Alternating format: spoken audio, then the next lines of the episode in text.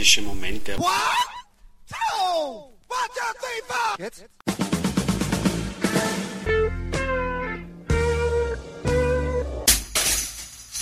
Herzlich willkommen bei Kulturviertelstunde, dem Podcast von www.kulturwoche.at und einem Interview mit Wolfgang Mutspiel. Friendly Travelers heißt das neue Album von Wolfgang Mutspiel, das er gemeinsam mit dem Schlagzeuger Brian Blade einspielte. Die darauf enthaltenen elf Titel setzen sich circa je zur Hälfte aus durchkomponierten Stücken und freien Improvisationen zusammen. Heraus kam erneut ein hervorragendes Album Marke Mutspiel, mehr noch, wohl eines seiner besten Alben. Im Interview erzählt der Gitarrist nicht nur über das Zustandekommen des Albums, sondern er sprach mit mir auch über sein nächstes Projekt, ein Auftragswerk für das Stiftsvettel. Und nun zum Interview. Gute Unterhaltung wünscht Manfred Horak.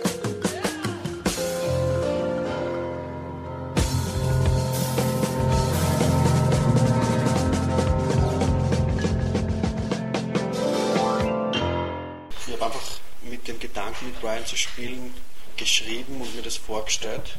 Ich kenne als Schlagzeuger sehr gut und ich weiß, dass er so in verschiedensten Beats halt da absolut kreativ und, und in Schuss ist. Also das ist ja das Tolle an ihm, das absolut authentischer Jazz-Schlagzeuger, der aber wirklich sehr äh, großen Horizont von Musik hat, die er gern spielt und die er liebt. Und ich glaube, da, ja, da sind wir verbunden in dieser größeren Stilistik.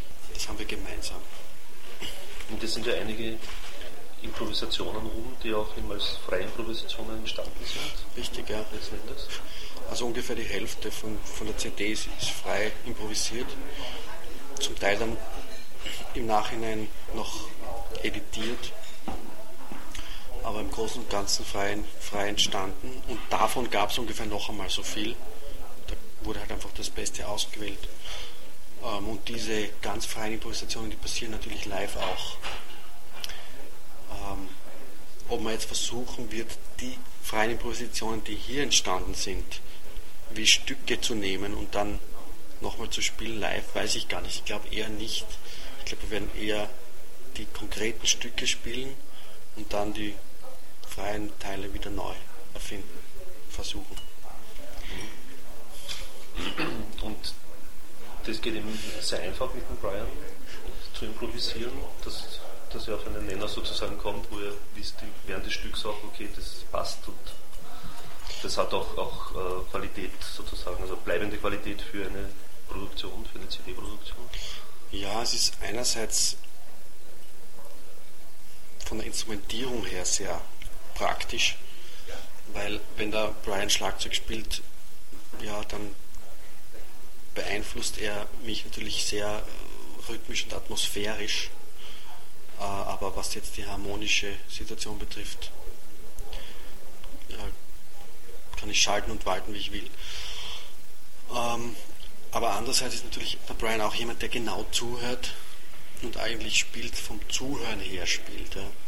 Brian ist oft so, wenn er, man sieht das auch zum Beispiel mit, mit in der Band von Wayne Shorter oder in, ganz wurscht, wo er spielt, dass er oft so in, mit so einer Art Lauerstellung in das Stück hineingeht und schaut, wo, was ist heute spezifisch und sich dann auf das konkret draufsetzt und dann gibt es diese Explosionen und, und, und, und so ähm, ekstatische Momente, aber die kommen nicht von vornherein als Programm daher, sondern das ist immer ein Resultat von intense listening. Und, und das ist natürlich ein super Modus, um miteinander was zu erfinden, weil alles, was jetzt im Moment entsteht, wird, ist prinzipiell mögliche Nahrung. Ne? Also unter anderem auch Dinge, die, die man vielleicht aus einer anderen Haltung als Fehler bezeichnen würde. Und bevor ihr improvisiert sozusagen an einem, oder an ein, ein neues Stück herangeht, dass ein improvisiertes Stück herangeht, sprecht ihr darüber in etwa, in welcher, oder ist das wirklich Nein. ganz Es ist wirklich frei. frei, ohne jegliche Absprache zuvor? Das ist ohne jegliche Absprache und es wird dann nachher, wenn man sich das anhört, Ja, da wird sozusagen entschieden, wie fühlt sich das an, kann man das jetzt noch bisschen bearbeiten, steht das oder soll es so bleiben, wie es, ist, oder ist es überhaupt wert, ist es gut genug sozusagen? Welche oder spannend genug? Welche Kriterien wendet ihr da an, um Eigentlich- zu entscheiden, was gut genug ist sozusagen? Naja, eigentlich nur, ob das spannend ist.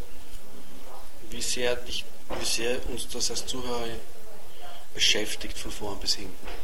Ob dieser Fluss natürlich läuft oder ob es da irgendwo eine Grauzone gibt. Ja. Grauzone ist immer schlecht. Also es sind keine, wie soll man sagen, man spricht eigentlich so wenig wie möglich drüber. Und vorher schon gar nicht, weil dann ist es eh nicht mehr frei. Wenn frei ist, dann soll es frei sein. Ein Stück, äh, also ist ja auch eine Improvisation, dieses André Rubeljow, Ja, der ja äh, gelebt hat im 13. Jahrhundert halt irgendwie. ne? Ja. Äh, das heißt in einer Zeit, Ikonenmaler. Ikonenmaler, wie kann da ein, ein Brian Blade, der ja so einen ganz anderen kulturellen Zugang hat, ähm, sich, sich da herantasten musikalisch sozusagen? Nein, es ist so, das Stück ist, ist, ist improvisiert. Und man, man hat, bevor man das spielt, überhaupt keine Ahnung, was das wird. Und dann entsteht es und dann hat mich das erinnert an eine gewisse Atmosphäre, die aus, die irgendwie verwandt ist mit diesem Film und mit den Bildern. Dem Film von Tarkovsky und diesem ja, es ist so eine gewisse spezifische Atmosphäre, die kann man vielleicht beschreiben mit. Es ist was Stilles, so was innerlich leuchtet. Ähm, auf jeden Fall etwas, was mich, womit ich dann den Rubilov äh, assoziiert habe. Das heißt, im Nachhinein ist der Titel gekommen. Dann habe ich natürlich im Brian erzählt, das ist der Maler und dann irgendwie im Internet solche Ikonen gesucht und so weiter. Und ähm, prinzipiell kann er mit sehr viel natürlich anfangen, weil ähm, das ist ja ein ganz spirituelle, ein spiritueller Akt, Ikonen zu malen. Ne? Und Brian ist ja seine erste Education oder soll man sagen, Erfahrung musikalisch ist ja in der Kirche passiert. Vater ist Pastor und der hat dann in der Kirche gespielt. Also das war eigentlich kein, das, war nicht äh, schwierig, wasn't hard to sell. Ähm, eines, mir auch natürlich immer wieder auffällt, du nimmst so gut wie immer beim, beim Bauern auf. Ja, Ist das das perfekte Tonstudio? Also ich vermute es mal, für dich wird es das perfekte Tonstudio sein.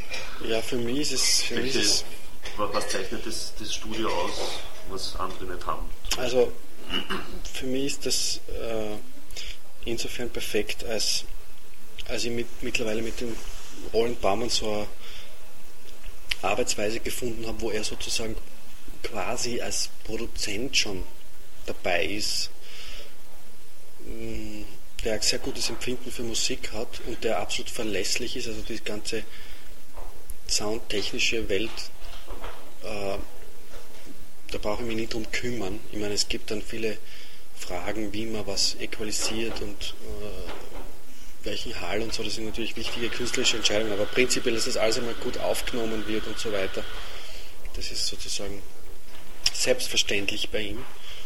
Und, äh, und eben, er hat ein gutes Gespür für Musik, er, er hilft mit, mit seinem Geist. Ja. Es ist in der Nähe von Wien und es ist im Verhältnis zum Klang absoluter äh, das Preis-Leistungs-Verhältnis ist genial. Und er ist auch äh, ständig ausgebucht. Also es ist mittlerweile sehr schwer, dass man Termine kriegt. Ich finde es äh, ganz toll, was der, was der macht. Ähm, und er hat eine lange Entwicklung hinter sich, wo er mit volkstümlicher Musik angefangen hat und sich das mehr oder weniger als dadurch finanziert hat. Und mittlerweile halt äh, sehr darauf steht, wenn, wenn kreative äh, Projekte zu ihm kommen und das ist eigentlich jetzt immer ein halbes Jahr vorher ausgebucht. Und ich habe mit ihm eine ganz tolle Zusammenarbeit. Auch alle Musiker, mit denen ich komme, die sich vielleicht am Anfang wundern, warum wir da jetzt aufs Land fahren und beim Bauernhof wohnen. Die sind dann immer sehr begeistert. Also zum Beispiel der Brian hat sich mit ihm extrem gut verstanden. Und es ist jemand, der auch, wie soll man sagen, es gibt so einen gewissen Idealismus. Ähm, das ist jemand, der nie äh, von sich aus die Session beendet, weil es jetzt zu spät ist. Das, ist mir noch nie passiert. Wir sind schon um drei in der Früh äh, am Start gewesen und, und er würde nie sagen, es ist jetzt genug. Also der ist einfach mit Leib und Seele dabei und ist ein, ein super Partner. Du wirst ja auch wieder fürs, für Stiftzettel etwas machen, ja. gehört. Genau. Das bewegt sich aber dann nicht so sehr in dieser in der Improvisation. Na, das sind, das sind, also ich habe das Stück noch nicht geschrieben, aber ich bin jetzt so am, haben noch ein paar wichtige Gespräche mit Leuten, die zwischen den Welten des Islam und des Christentums sich auskennen. Nämlich nicht nur in der einen oder anderen, sondern in beiden. Mhm.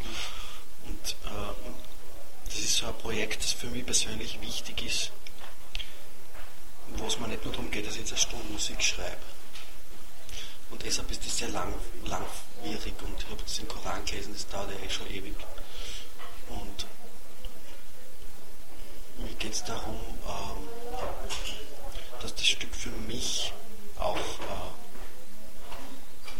sowas wie eine Erkenntnismöglichkeit birgt. Das heißt,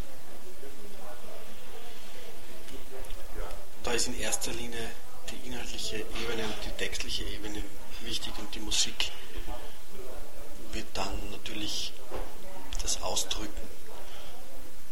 Ich weiß ja schon genau, für wen ich schreiben werde, eben Rebecca Backen, Dafür Josef, Markus Stockhausen, Bassklarinettistin. Das ist alles sehr klangschön und das sind alles Leute, die mit einem Ton sehr viel machen können. Und ich weiß auch natürlich die, den Klang der Kirche. Das heißt, ich weiß, dass wenn du ein schnelles Arpeggio spürst, dann klingt da mal drei Sekunden alle Töne von dem Arpeggio wie ein Akkord. Ja. Das heißt, ich werde genau auf diesen Kirchenklang hinschreiben.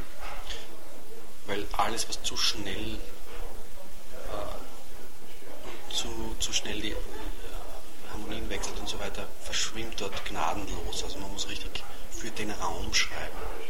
Passt natürlich total zum, zum Inhalt. Also,